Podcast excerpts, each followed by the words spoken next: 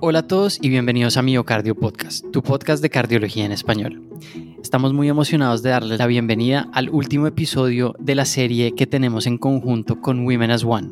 Hoy tenemos dos invitadas de lujo a las que les quiero dar una bienvenida muy especial a Miocardio Podcast. Son dos cardiólogas a las que admiramos un montón. Ellas son las doctoras Clara Inés Aldarriaga y Mónica Acevedo Blanco. Doctoras, mucho gusto y bienvenidas a Miocardio Podcast. Hola, un gusto.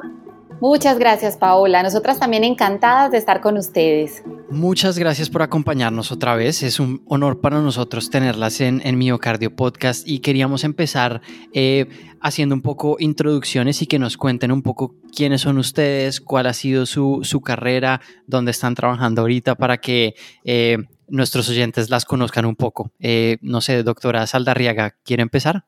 Muchas gracias. Yo soy Clara Saldarriaga. Soy especialista en medicina interna, cardiología e insuficiencia cardíaca. Lidero el programa de insuficiencia cardíaca para la clínica Cardiovida en Medellín, Colombia. Soy la jefa del programa de cardiología de la Universidad Pontificia Bolivariana y además eh, hago parte de, soy la que lidero el programa de los líderes emergentes para la Sociedad Interamericana de Cardiología. Y bueno, Mónica y yo hemos trabajado juntas en la Comisión de Lancet para la Salud Cardiovascular de la Mujer, donde hemos representado a Latinoamérica. Muchas, muchas gracias por acompañarnos. Es un, es un honor tenerla aquí. Eh, doctora Acevedo, cuéntenos, cuéntenos un poco de usted. Hola a todos, muchas gracias por la invitación. Eh, yo soy eh, médico internista y soy cardióloga y posteriormente hice una subespecialidad en la Cleveland Clinic de cardiología preventiva, rehabilitación cardiovascular y research. Trabajo en la Pontificia Universidad Católica de Chile. Tengo el cargo de profesor titular y soy la encargada de la beca de cardiología de la Pontificia Universidad Católica de Chile. Me encuentro, al igual que Clara, en el grupo como Senior Advisor de la Lancet Commission on Women and Cardiovascular Disease eh, y es una gran estar acá. Qué increíble trayectoria la de las dos. Eh, yo quisiera saber, empezando, ya que Nico mencionó que este es nuestro último episodio con la serie de Women as One, ¿cómo ustedes dos llegaron a, a ser parte de este grupo? ¿Cómo se vincularon y cuál ha sido su experiencia con la organización? Em, si quiere, doctora Acevedo, ahora empezamos con usted.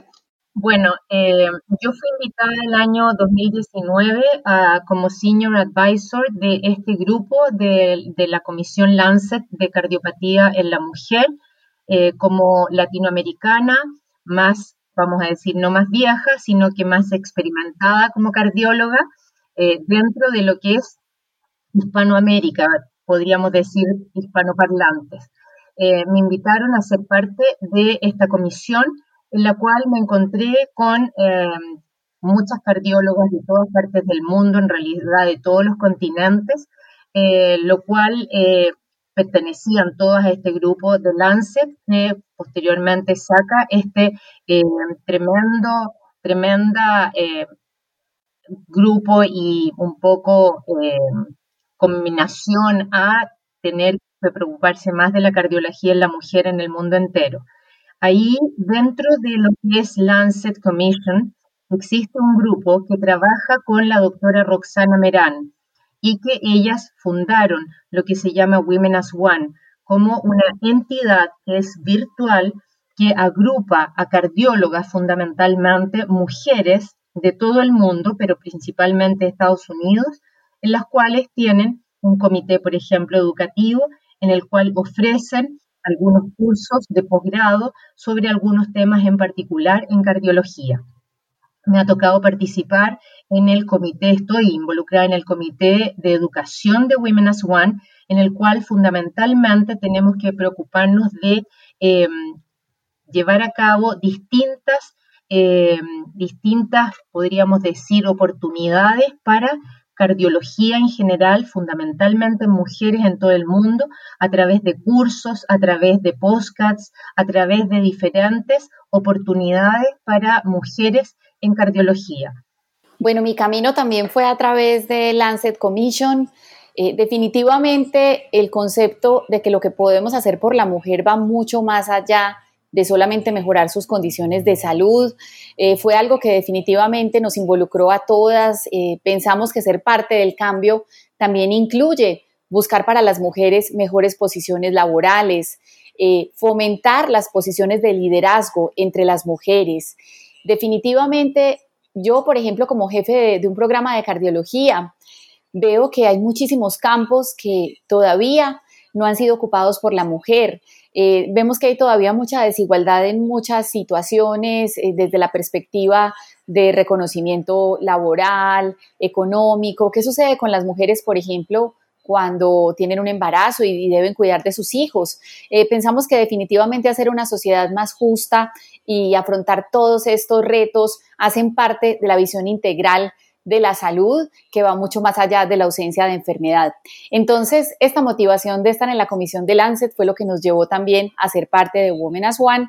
Yo hago parte del comité de ética y, estandarización, donde hemos venido trabajando en muchos aspectos importantes como el acoso sexual en el ambiente laboral, cómo tener un ambiente laboral más seguro para las mujeres, eh, la seguridad de la exposición de la mujer a la radiación y todo lo que está relacionado con la maternidad y cómo podemos hacer que todo esto se compagine de una manera ideal con el trabajo de la mujer, no sea visto como, un obstáculo y como una razón para discriminarlas. Muchas gracias por compartir su experiencia y de verdad que eh, es uno, es uno de los objetivos de esta serie conjunta de episodios entre Miocardio Podcast y Women as One, un poco traer a la luz esos temas, eh, también juntándolos con eh, mujeres con mucha experiencia clínica que nos acompañan aquí en, en Miocardio Podcast y que nos ayudan a, mostrarle a las nuevas generaciones las mujeres que están ahorita liderando muchos campos de la cardiología y que sirvan de, ejemplo para, para que el campo se vuelva mucho más igual como, como debe ser. Entonces, muchas gracias por acompañarnos. Eh, Pau, ¿quieres empezar a, a, entrar en materia para el episodio de hoy? Claro que sí, yo puedo tomar que cada una de ellas, una está en educación, la otra está en toda la parte de ética, entonces creo que es el escenario propicio para hablar sobre investigación clínica, ya que estas dos, estas dos eh, áreas están bastante ligadas con esto. Eh, y centrándonos en esto, quisiera empezar por, por, por hablar de, de, qué es, ¿no? Y, cómo está centrado, porque para mí la investigación, la investigación clínica se lleva haciendo por muchos años, es la base de la medicina, Em, y tiene como principales objetivos la generación de conocimiento y la solución de problemas prácticos y creo que podría decirse también que es una rama de las ciencias de la salud que determina tanto la seguridad como la efectividad de los medicamentos, de los equipos médicos que usamos a diario, de las herramientas diagnósticas y del tratamiento en general.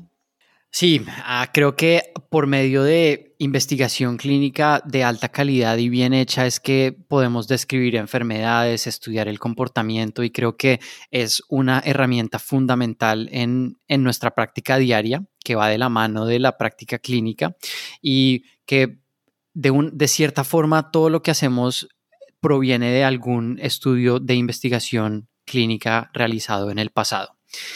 Entonces, quisiera empezar preguntándoles a nuestras dos invitadas, doctora Saldarriaga, doctora Acevedo, cómo dieron sus primeros pasos en este campo, cómo empezaron a hacer investigación y cómo le recomendarían a alguien que está interesado en empezar a hacer investigación. Bueno, es, muy interesante la pregunta porque yo al menos en Chile empecé eh, muy jovencita cuando estaba eh, estudiando medicina y, e iba en el internado de medicina, me contactó un becado de cardiología de la época que junto con un profesor eh, más senior estaban trabajando en insuficiencia cardíaca. Eh, ellos tenían un proyecto que era con financiamiento del Estado y me invitaron a participar como interna de, de medicina. En ese entonces, que estamos hablando del año 1989, eh, empecé con mis primeros estudios en insuficiencia cardíaca en un estudio FONDECIT, que son fondos de, nacionales de investigación en Chile. Eh, y en ese momento fue mi primer estudio y posteriormente ya entrando a la beca, de, a la especialización en medicina interna, seguí trabajando con el mismo cardiólogo y con el becado, los dos hombres que me dieron la oportunidad de aumentar y acrecentar mi conocimiento en lo que era la investigación clínica con pacientes. estuve involucrada en dos estudios más con financiamiento del Estado, dos estudios muy grandes que nos llevaron a publicar y hacer mis primeras publicaciones como eh, primera autora, eh, cuando posteriormente postulé a la beca de cardiología. En la beca de cardiología, además de hacer investigación clínica en los mismos fondos de investigación nacionales, me involucré también con los eh, estudios basados en la evidencia, fundamentalmente estudios clínicos eh, internacionales, multicéntricos, eh, que son avalados algunos por laboratorios, otros no, pero empezó mi carrera en muchos estudios que fueron landmark trials posteriormente en, en medicina y fundamentalmente en cardiología y dentro de cardiología en lo que es enfermedad isquémica del corazón y también prevención cardiovascular. Eh, en eso prácticamente estuve por tres años antes de, venirme después a Estados Unidos a la Cleveland Clinic, donde seguí desarrollando investigación clínica fundamentalmente en, la, en el área de prevención cardiovascular y prevención fundamentalmente en biomarcadores y aterosclerosis.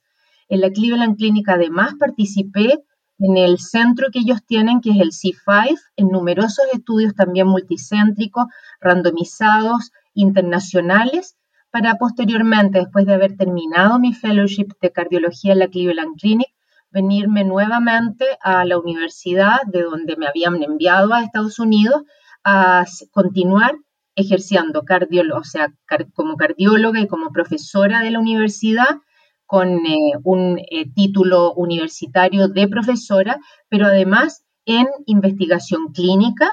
Seguí postulando a los fondos nacionales de investigación y también hacer eh, clinical research en cardiología fundamentalmente, en estudios randomizados basados en evidencia. Y en realidad hasta el día de hoy estoy involucrada en, ambas, en ambas cosas, en estudios clínicos que desarrollamos con los distintos eh, becados o los que están haciendo la especialidad, ya sea en medicina interna o cardiología, con fondos de la industria alguno, con fondos nacionales. Tuve también un fondo de la American Heart Association, eh, que fue un fondo internacional para promover la investigación en cardiopatía en las mujeres eh, que fue el último fondo que ganamos con otra colega de una institución, de otra institución en Santiago, y eh, después eh, con los clinical research al mismo tiempo. De manera tal que ha sido toda mi vida desde que me recibí de, de, médico hasta el día de hoy en que he estado en investigación clínica en la universidad y en investigación de trials también en la universidad y en parte en Estados Unidos también. Bueno, yo creo que coincido en algunos aspectos con la historia de Mónica. Yo creo que todo empieza con un mentor muy especial que tuve cuando era estudiante de pregrado, que me enseñó que lo más importante en mi formación como médico era aprender a hacerme una buena pregunta y aprender a contestar esa pregunta a través de un proyecto de investigación. Yo creo que crear esa disciplina de investigar desde tempranos momentos de la formación es algo clave porque entonces tú entiendes que esa es la manera de hacerlo y, se vuelve un ejercicio en tu vida profesional. Eh, posteriormente, al igual que Mónica, tuve la oportunidad de involucrarme en proyectos propios, empezar a hacer algunas publicaciones de datos locales bueno, ustedes saben que en Colombia no hay mucha información eh, de muchas cosas y yo creo que eso fue un escenario muy importante para empezar a crear conocimiento y en la medida en que empiezas a publicar y te empiezan a leer, pues empiezan a llegar cosas más grandes. Después empecé a involucrarme en estudios clínicos, multicéntricos. Eh, he tenido la oportunidad también de estar en el Steering Committee de, estudios clínicos eh, que reclutan pacientes en todo el mundo. Y ha sido todo un aprendizaje donde definitivamente la pasión por investigar, eh, ser sistemáticos y, como les decía, tener esa capacidad de siempre hacerse preguntas y contestarlas, yo creo que es clave dentro de la carrera de cualquier persona como investigador. Me parece muy interesante oír las trayectorias de las dos. La importancia de los mentores creo que es, es muy importante, que en esto coincidimos todos y que deberíamos eh, fomentar a que se den estos programas de mentoría. Sabemos que Women as One tiene programas de mentoría eh, incorporados en su, en su misión y qué bueno que, que esto pueda empezar a suceder en Latinoamérica con mucha más frecuencia. Eh, Doctora Saldarriaga, quería empezar a, ahondar un poco en el tema de la investigación clínica. Usted empezó a mencionar temas como eh, formularse una pregunta, recolección de datos, y quería empezar a hacer la pregunta de cuáles son los pasos que debe tener uno en cuenta para realizar un estudio en, investigación clínica. Cómo llevar una idea que uno tiene, una pregunta, a, a la realidad. Sí, sabes que yo creo que es muy importante tener una formación en el área de investigación, porque muchas de las ideas se mueren porque pues no sabemos cómo llevarlas a la práctica, eh, cómo tener un método para poder hacer un buen experimento clínico. Entonces yo creo que el primer consejo, además de, enamorarse de la investigación para las personas que nos escuchan, es entender que necesitamos tener un, nivel de formación importante al respecto en la parte metodológica. Y por supuesto, uno no, tiene todos los conocimientos siempre necesarios, eh, a veces necesitamos gente que es más fuerte en estadística, eh, que a veces no es, digamos, que lo más... Eh, que, la, que más capacitación tenemos los médicos, entonces eh, tener la capacidad de, de asociarse o de poder trabajar con personas que puedan como llenar ese vacío que tú no tienes de conocimiento. Yo creo que eso es clave a la hora de, de involucrarse en investigación y ser exitosos. Estoy, estoy completamente de acuerdo y digamos que también entiendo lo de la pregunta de investigación, ¿no? Uno cuando está en el hospital digamos que viene la formulación de uno puede hacer mejor esto, qué pasaría si hago esto, lo otro, em, pero de ahí a empezar a probar lo que dices con la parte de bioestadística y de matemáticas en general, la primera cosa que se me ocurre es de dónde sacar la materia prima, porque muchos de los hospitales aún en Latinoamérica funcionan con papel y lápiz. Las, las, historias clínicas de los pacientes están en un folder eh, archivadas. Muchos otros ya tienen computadores y tienen todas las historias clínicas ahí archivadas, pero hay otros que todavía no tienen estandarizado como las bases de datos en general. Entonces quisiera preguntarle a cada una de ustedes dos, ¿de dónde sacan ustedes la materia prima que son los datos para hacer sus, sus investigaciones eh, en cada uno de sus países y qué experiencias han tenido con estos? A ver, yo te puedo decir que en general eh, todos empezamos en, Clara es más joven que yo, pero todos empezamos escribiendo en papel y lápiz y las grandes ideas surgen del papel y lápiz. Cuando tú te encuentras, empiezas a hablar un tema con tu mentor y empiezan a ver como una, una explosión de ideas que se escriben y posteriormente uno las va desarrollando.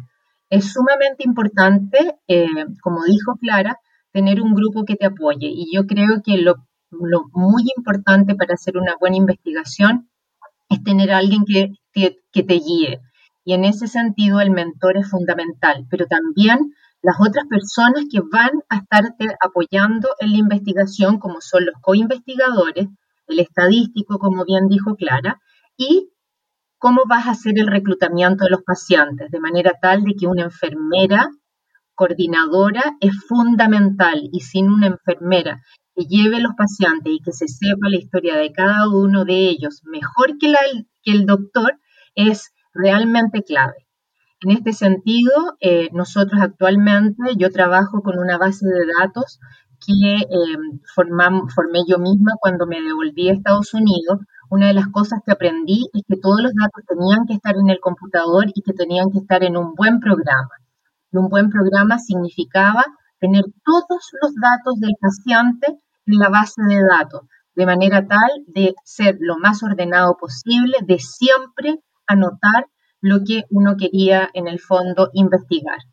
Eh, y así empecé y eh, tengo una base de datos que es muy grande, la cual, en la cual se ha basado toda mi historia eh, académica hasta llegar a ser, hace tres años atrás, alcancé la, a ser profesor titular y con la cual me he movido. En la actualidad trabajo con otra base de datos, que es una encuesta poblacional que hicimos en Santiago, y eh, en ese sentido nos conseguimos eh, un, grant, eh, que fue un grant dado por la industria y también por una fundación en que tenemos una base de datos de más de 600 mujeres con con toda la historia de vida de las mujeres, desde sus embarazos hasta cómo están en la actualidad.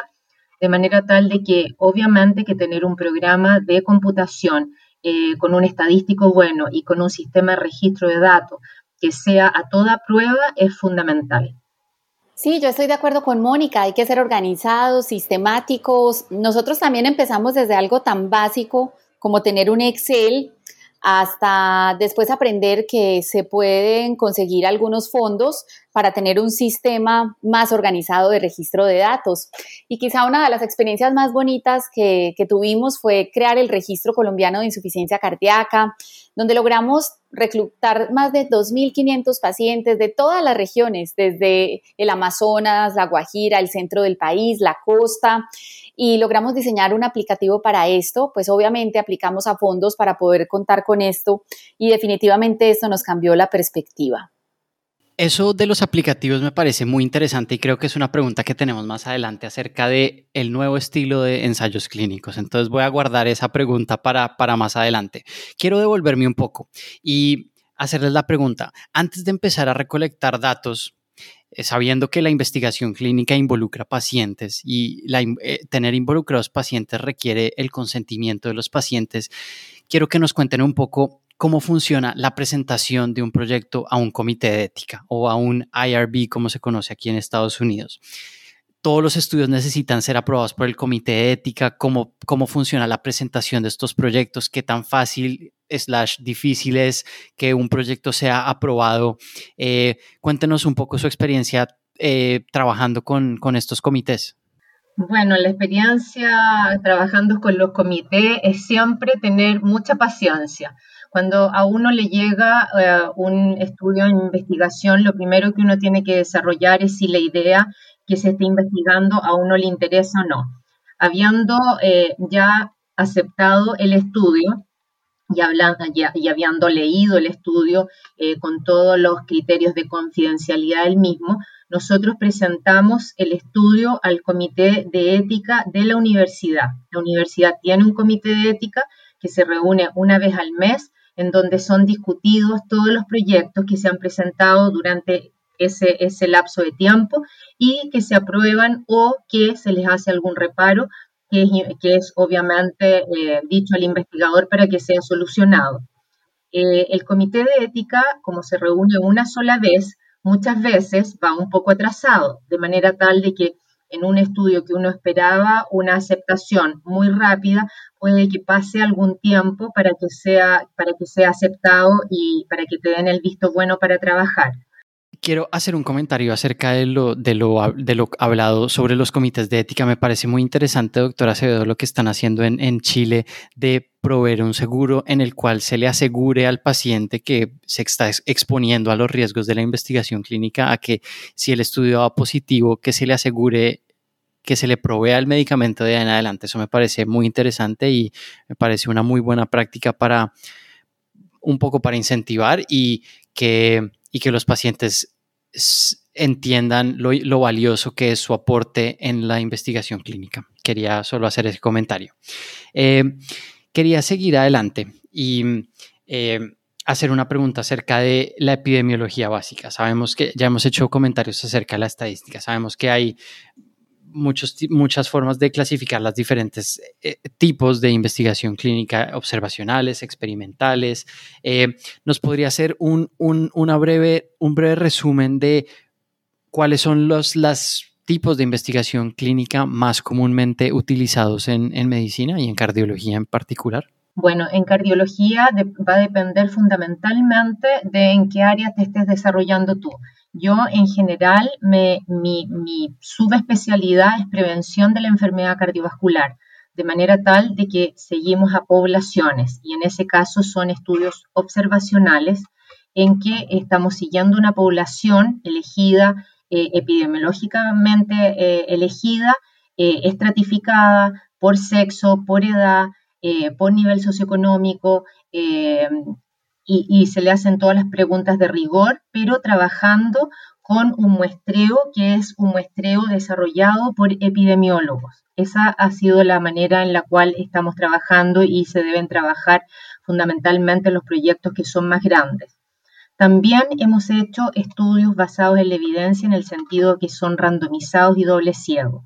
Dentro de esta misma investigación que yo les contaba, que obtuvimos un grant de la American Heart Association, hicimos una intervención en un grupo de mujeres que recibían mensajes de texto sobre vida saludable, de manera tal de mantener una salud cardiovascular ideal óptima. Y las intervenimos a un grupo con mensajería de texto, enseñándoles acerca de los factores de riesgo, enseñándoles acerca de la vida saludable y con un grupo que no era intervenido. Este grupo fue randomizado, se hizo con un método bayesiano, la randomización, o sea, al más alto nivel, y posteriormente en el fondo fueron seguidos y obtuvimos los datos recientemente y estamos ahora sacando las publicaciones. Pero también hay muchos estudios, y yo te diría que la mayoría de los estudios acá en Latinoamérica, que son caso control, que son generalmente estudios que no son prospectivos, que son retrospectivos en cuanto a su metodología, que tienen las desventajas de los estudios que son retrospectivos en el sentido que tú no puedes probar causalidad de lo que estás planteando, eh, pero que son estudios que salen mucho más baratos desde el punto de vista del financiamiento del estudio.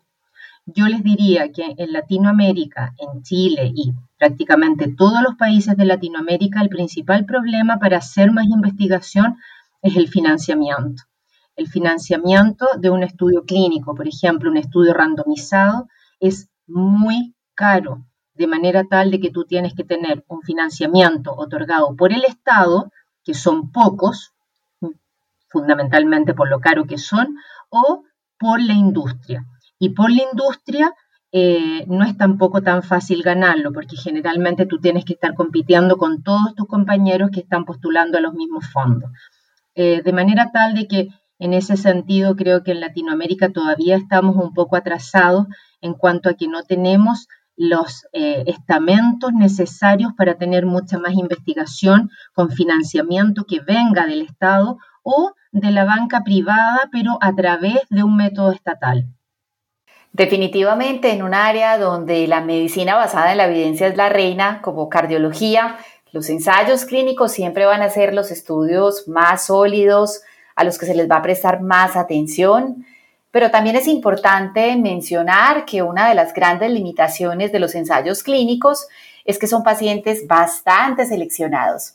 Eh, yo que trabajo reclutando pacientes para estudios clínicos, muchas veces ese paciente de la vida real se nos sale de la evidencia. Entonces yo creo que el complemento perfecto de los estudios clínicos es los registros de la vida real que, como ustedes saben, cada vez han tomado más fuerza en cardiología porque nos permiten complementar esa otra pieza de la evidencia que no nos dan los ensayos clínicos. Y bueno, cuando tenemos un ensayo clínico con unos resultados que se confirman por un estudio de la vida real, yo creo que definitivamente es la evidencia más eh, consistente que tenemos en cardiología. Pero también hay que recordar que cuando hablamos de pronóstico, es importante eh, saber que los estudios de cohorte son importantes para contestarnos estas preguntas, con todos los problemas que tienen, los sesgos de selección, los sesgos de referencia, pero definitivamente si tú me dices en una escala de, de lo más importante a lo menos importante, yo te diría los ensayos clínicos son lo más importante. En segundo lugar están eh, los estudios de la vida real y, y, yo clasificaría en un tercer lugar las cohortes para contestar esas preguntas que a veces no pueden contestarse con un diseño experimental tan sólido como el de un ensayo clínico de dónde salen los fondos para la financiación, la parte pública con el Estado la parte privada con las, con las empresas farmacéuticas. Pero no se podría, me, me, surge la, la, pregunta de no podrían entonces eh, trabajar los países latinoamericanos con países como Estados Unidos o, o los europeos para hacer estudios eh, multicéntricos y que la, la financiación provenga de ellos.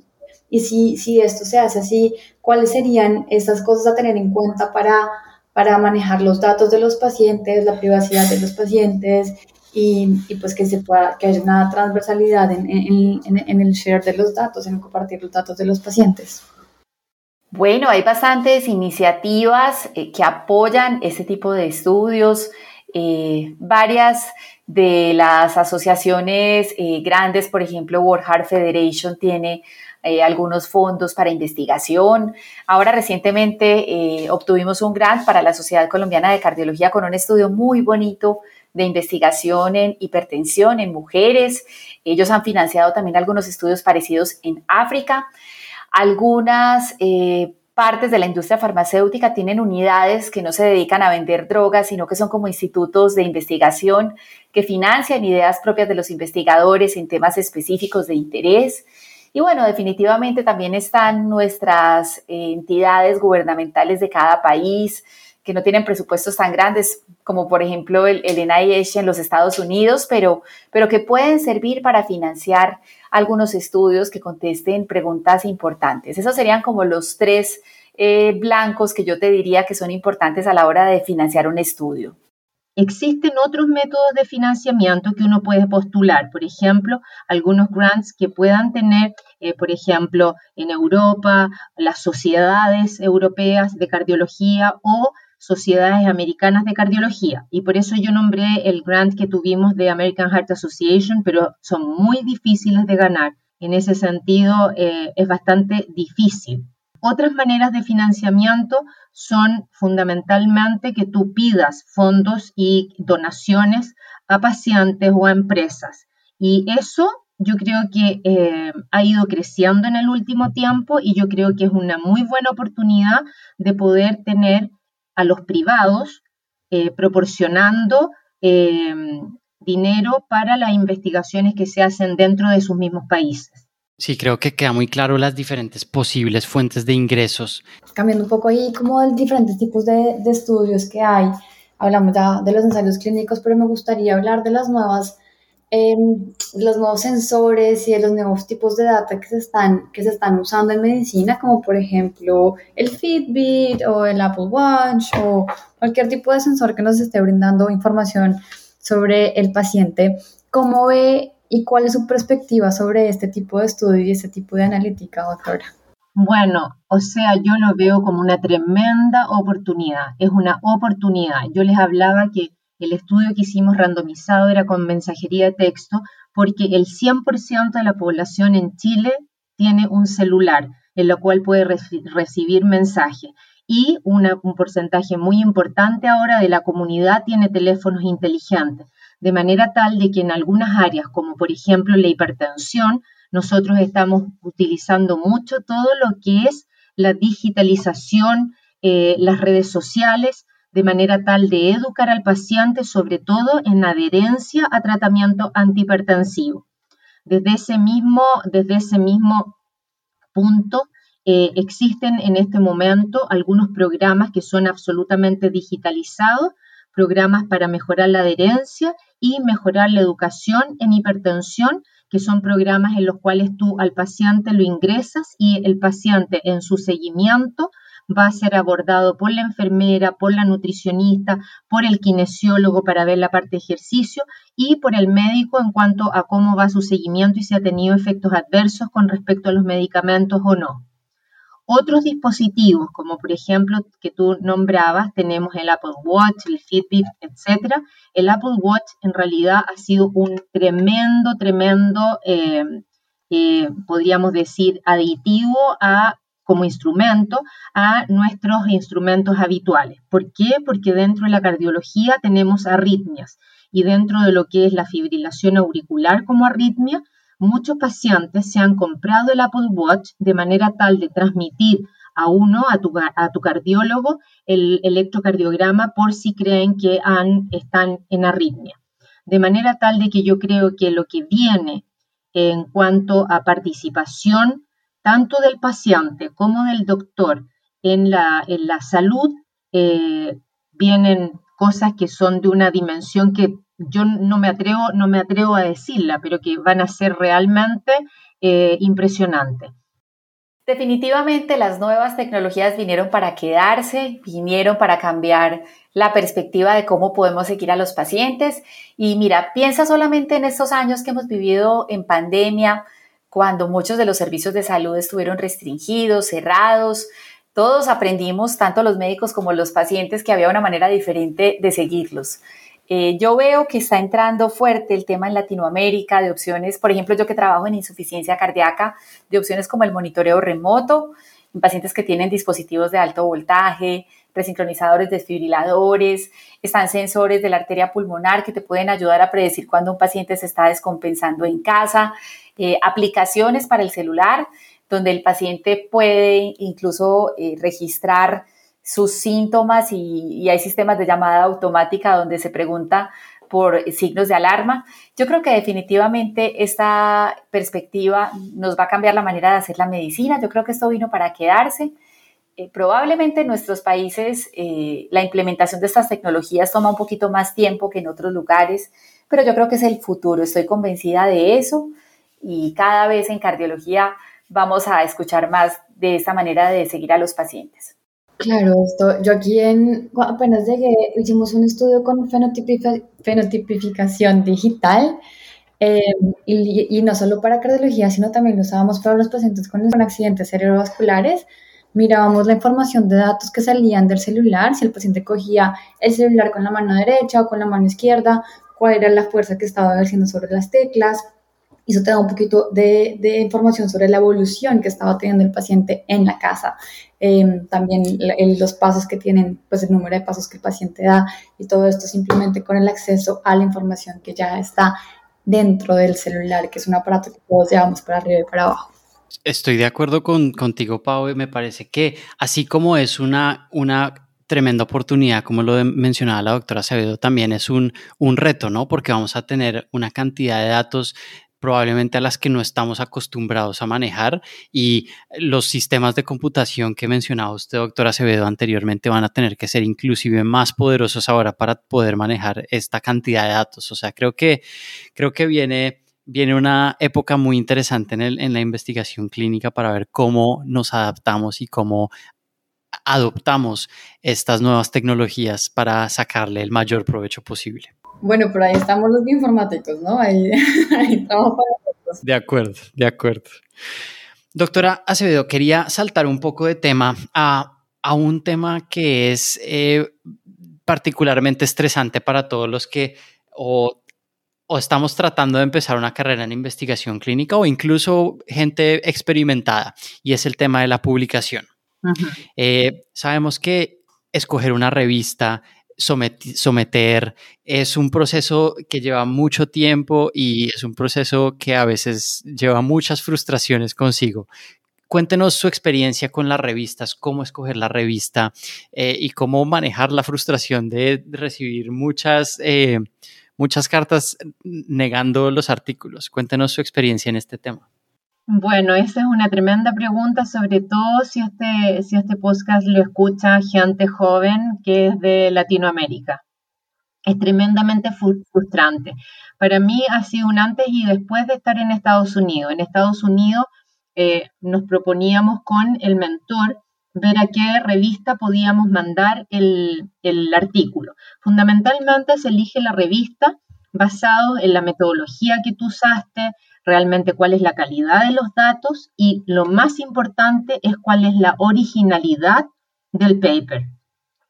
Si es un paper muy original, tú puedes saltar la barrera y mandar a grandes revistas con un índice de impacto que sea importante. Pero si tú tienes una investigación que eh, es bastante conocido, de algo conocido, que no va a tener trascendencia en el mundo o en tu región, ese paper está destinado a ser rechazado, de manera tal de que ese paper tú lo debieras mandar a las revistas locales, a las revistas nacionales, y no perder el tiempo de mandarla a revistas extranjeras.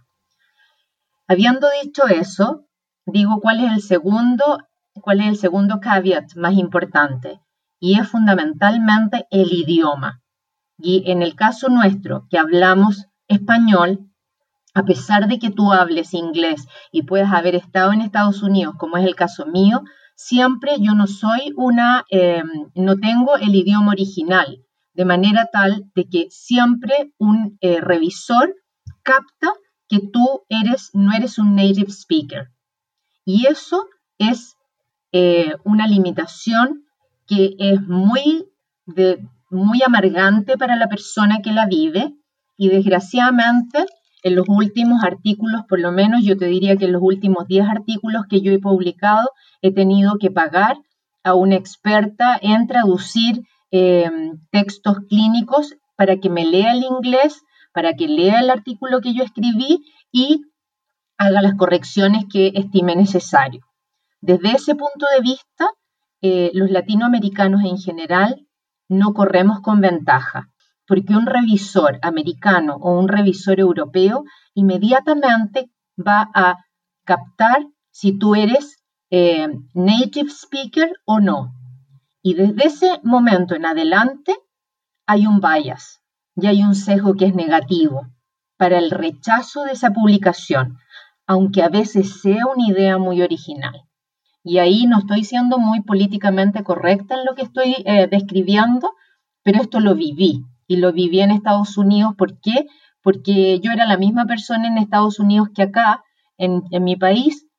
Desgraciadamente, allá tenía muchas más posibilidades de publicar que estando en Chile publicar en inglés. No me estoy refiriendo a publicar en, en revistas importantes de manera tal de que la limitación de, las publicaciones están basadas fundamentalmente eh, en, el, en el idioma, en escribir en inglés. Claro que sí, total. Eh, mira, uno aprende porque muchas veces la gente que no tiene mucha experiencia manda un artículo, se lo rechazan y dicen, no, ya, esto aquí pues se acabó. Pero cuando tú trabajas con personas que tienen una experiencia súper amplia en investigación, te das cuenta que ellos tienen en su plan mental que van a ser rechazados muchas veces. Es increíble. Eh, cuando les mandan las observaciones los revisores, eso para ellos es como algo súper importante, mirar en qué fallaron, corregirlo, contestar punto por punto todas las preguntas de, las personas que revisaron el artículo, hacer una mejor versión. Eh, es un proceso que cuando tú ya estás eh, con buena experiencia en esto, no es para nada frustrante, sino que sabes que es un proceso de mejoras, sabes que es muy importante desde la selección de la revista, porque claro, tú tienes que estar muy segura que lo que tú vas a enviarles sea del interés eh, de la revista a la cual le vas a apuntar. Tienes que tener un plan A, un plan B y un plan C de a dónde quieres mandar tus artículos. Eh, si tú, por ejemplo, puedes revisar un poquito quién es el editor en jefe de la revista, qué ha publicado, cuáles son sus intereses. Eso también te puede ayudar mucho a la hora de, enfocar eh, tu artículo. El cover letter o, la carta que se envía con el artículo es clave. Mira que son detalles pequeños que uno a veces pasa por alto, pero la manera en la que tú vendes tu trabajo, ahí empieza todo. Si tú haces una carta de, de presentación del artículo plana, con algunas cosas muy, una carta de estas, eh, como una receta de cocina, que, hay muchísimas por ahí, eh, probablemente el editor no, no se va a interesar en leer tu trabajo. Pero si tú sabes presentar ahí las cosas clave de tu investigación y por qué es importante y por qué crees que la revista sería un buen objetivo para tu publicación, eso definitivamente te va a ayudar a, a tener un poquito más de probabilidad de ser publicada. Y bueno, definitivamente, como te decía, hay que estar preparados para todas las veces que te devuelvan el artículo.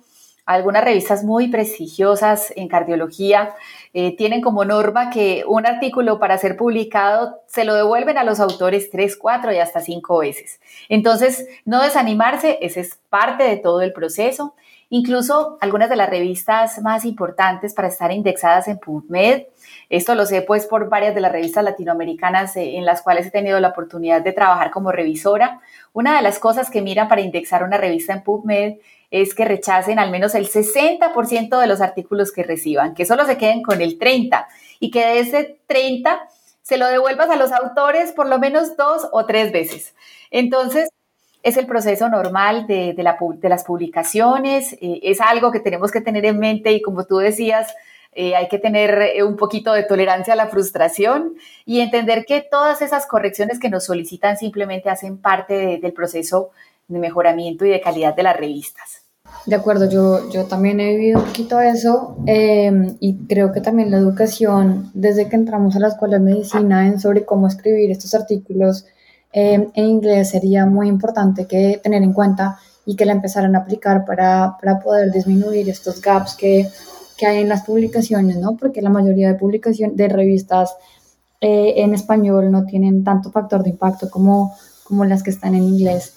De acuerdo, es un campo en el que, en el que hay que trabajar y en el que nos sentimos identificados como, como latinos. Sí, que y que, digamos, desafortunadamente el hecho de que no, no somos muchos y no muchos estamos haciendo investigación puede jugar en contra, pero precisamente por eso tenemos que unirnos y es el objetivo de, eh, iniciativas como esta para que, para que nos unamos y nos demos cuenta de que el trabajo que se realiza desde Latinoamérica es valioso y que debe, y que debe ser tomado en serio. Sí, yo estoy totalmente de acuerdo contigo. Yo veo que en otras partes del mundo, en Europa, en Norteamérica, la investigación hace parte de tu vida como clínico. Es un proceso natural, eh, es normal hacerse preguntas, saber cómo contestarlas. Muchos de, los, de las personas, de los cardiólogos en Norteamérica y, en Europa, dentro de su formación han pasado tiempo eh, formándose en la parte metodológica de investigación. Entonces todo eso hace, como te decía, que, que investigar sea un proceso natural, donde tú sabes cómo se hacen las cosas y hace parte de tu vida. Yo creo que uno de los problemas grandes que tenemos en América Latina es que la investigación ha sido como un relleno ahí, una materia que, ay, qué pereza, nos toca ir a la clase, nos toca hacer la tesis, y no debería ser así. Como yo te decía, esto debería ser un proceso natural, donde los estudiantes desde muy tempranamente se enamoren de aprender a hacerse una buena pregunta y aprender a tener un método para contestarla. Yo creo que esto es clave. Eh, definitivamente es importante tener formación en la parte metodológica de investigación para que las cosas puedan resultar. Y mira, algo que yo he aprendido en los últimos años es que el networking es clave. A veces donde tú estás puede que no haya recursos para investigar, pero gracias a la tecnología y, a todo lo que hemos aprendido, Tú puedes tener contacto con personas de otros países que estén interesados en contestar una pregunta similar a la que tú tienes y pueden trabajar juntos.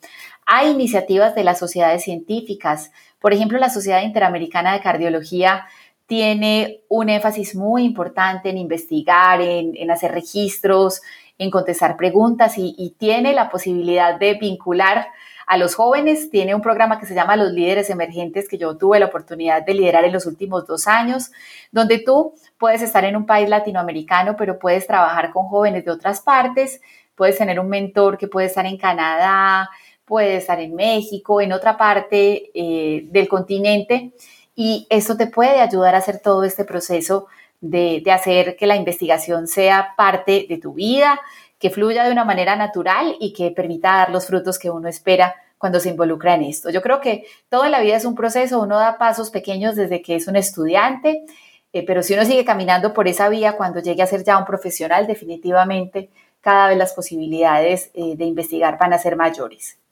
Una sugerencia para la gente joven que está escuchando es que cuando van a eh, mandar algún artículo a una revista americana o europea, busquen algún autor, sea americano o europeo, que pueda ser amigo, que pueda ser eh, amigo del mentor con el que van en la publicación, para que vaya en esa publicación, para que lea el paper y pueda ir apoyando la publicación. Yo he visto muchos latinos en este momento publicando en conjunto con americanos, en que el americano va al final, eh, pero con eso encuentro que está habiendo más aceptación de los, de los estudios que provienen de Latinoamérica. Eso, eso me parece un excelente tip eh, para que lo, lo, todo lo tengamos en cuenta. Y doctora, ya para finalizar, la última pregunta que tengo y es devolviéndonos un poco al principio que me decían todo lo de Women as One y todo el objetivo que ustedes tenían con esta organización. ¿Cómo es eh, manejar para usted su parte clínica con la parte de investigación y, pues con su vida personal siendo mujer? Más o menos, ¿cómo es la distribución de este tiempo em, en, su perspectiva? Mira, em, la verdad es que yo me eduqué en un colegio que era mixto, de manera tal de que nunca em, he puesto el ser mujer como un caveat, sino que lo he aprovechado para beneficio personal. Y creo que eh, uno primero tiene que creer en sí mismo. Segundo, tienes que hacer lo que te gusta y lo que te apasiona. Si tú haces lo que te gusta y te apasionas y en el momento de las decisiones te proyectas a los, 60, a los 50 años y piensas, ¿qué es lo que yo quiero estar haciendo a los 50 años? Y esa respuesta es, quiero estar haciendo medicina, quiero estar haciendo cardiología, quiero estar investigando, quiero estar enseñando en la universidad, pero además quiero casarme, quiero tener hijos, eso tú lo vas a poder hacer y vas a decidir bien. La verdad es que yo nunca me he arrepentido de ser, de ser médico, nunca me he arrepentido de ser cardióloga, pero ha sido un camino difícil. Estoy casada con un médico, de manera que tal de que es mucho más fácil que te entiendan cuando tú tienes, estás en guardia, cuando tienes que estar en el hospital hasta más tarde porque un paciente se descompensó. Y también soy madre. Y fui madre un año antes de irme a Estados Unidos a hacer mi postbeca. Me fui con mi hija de un año y medio, lo cual fue tremendamente difícil porque no tenía quien me la cuidara. Tuve que pagar un, un daycare que era, que era muy caro para que me cuidaran a mi hija en el momento en que yo estaba en, el hospital, en la clínica. Y esa fue una época difícil, pero que acompañada con mi marido pudimos salir adelante. Eh, acá en Chile ahora yo tengo 44 horas semanales, o sea, trabajo a tiempo completo. Mi hija ya está más grande, pero siempre dentro de la semana me he propuesto tener un día en que llego más temprano a la casa y estoy dedicada a ella. Por la parte de las clases, hago clases en la universidad, hago investigación original e investigación en estudios multicéntricos y por otro lado, eh, estoy a cargo de un intermedio coronario, de manera tal de que estoy en actividad hospitalaria. Y distribuyo en todo el tiempo, cuando tengo alguna idea, de repente me junto el día sábado con una partner, con una colega, que es con la que hago investigación y avanzamos en escribir los artículos. Por ejemplo, nos juntamos de 8 a 1 de la tarde el día sábado y el fin de semana después el resto queda para mi familia. Eso es lo que yo hago. Sí, totalmente hay que entender que tú haces, tu profesión es lo que tú haces, pero realmente tu vida se compone de muchas cosas. Mira, yo pienso que la felicidad tiene una receta muy personal y para uno estar completo necesita tener tiempo para su familia, también necesita tener tiempo para hacer ejercicio, eh, ocuparse de actividades diferentes a la medicina es muy importante. Algunas personas aman el deporte, a otras les gusta el arte, la música. Yo creo que la receta de la felicidad tiene un poquito de todas esas cosas. A veces uno se siente muy abrumado por el trabajo, eh, por hacer muchas cosas, pero hay que tener como una escala de prioridades en la vida y entender que la familia es siempre lo más importante, que bueno, tú no puedes dedicarte a trabajar como loca si vas a arriesgar ahí tu salud, entonces hay que tener también tiempo para todas esas cositas que son el balance importante de tu vida. Eh, yo creo que uno tiene que ser muy organizado, eso es clave. Hay que tener como el tiempo distribuido en, este es mi tiempo de familia y va a ser sagrado y no lo va a invadir eh, nada de mi trabajo. Este es mi tiempo de investigar, lo voy a tener ahí también, digamos que reservado para esas cosas y este es el tiempo de mis actividades laborales. Yo creo que si uno tiene ese balance entre su vida y lo que uno hace en su vida, es la clave para que todas las cosas puedan fluir. Y yo sé que hablando ahora específicamente del tema de las mujeres, está el tema de la maternidad, eh, yo creo que el movimiento actual es hacia una manera de trabajar un poquito más flexible, que le permita a las mujeres ser exitosas profesionalmente, pero a la vez poder ser mamás y desarrollarse en todas esas otras eh, cosas de la vida que son tan importantes para tener esa receta especial de la felicidad. De acuerdo. Qué buen consejo para todas las mujeres que nos están escuchando aquí en Miocardio Podcast. Le agradezco mucho que haya compartido con nosotros este episodio, que haya estado dándonos su experiencia, eh, en verdad muchas cosas para, para llevar de todo lo que nos dijo y, y en verdad encantados de, de, que haga parte de nuestro equipo eh, con este episodio. Muchas gracias a ti, Paola, por invitarme. Creo que este fue un espacio muy, muy bonito donde fue posible compartir experiencias eh, yo espero que todo lo que hablamos y lo que mencionamos sirva para inspirar a todas las mujeres que nos están escuchando hoy, para entender que podemos hacer todas las cosas que nos soñamos, que hoy en el 2021 el mundo es de las mujeres, profesionalmente, familiarmente, afectivamente, y, y definitivamente yo siempre he pensado que ser mujer es una gran ventaja en la vida. Estoy completamente de acuerdo.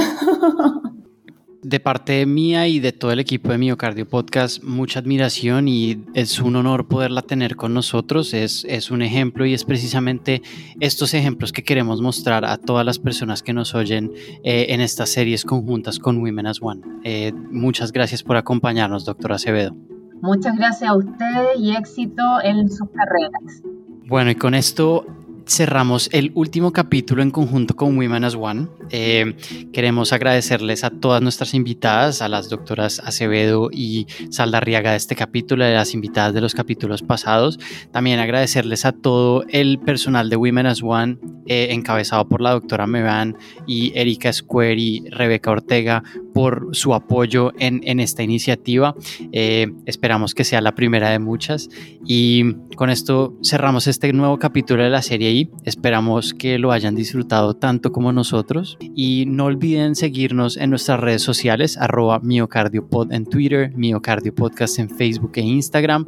Ahí estaremos publicando fechas de nuevos episodios, tanto de la serie clínica como de la serie de innovación. Así que sigan conectados, no se pierdan lo que viene y gracias por acompañarnos. Recuerden que Miocardio Podcast es tu podcast de cardiología en español.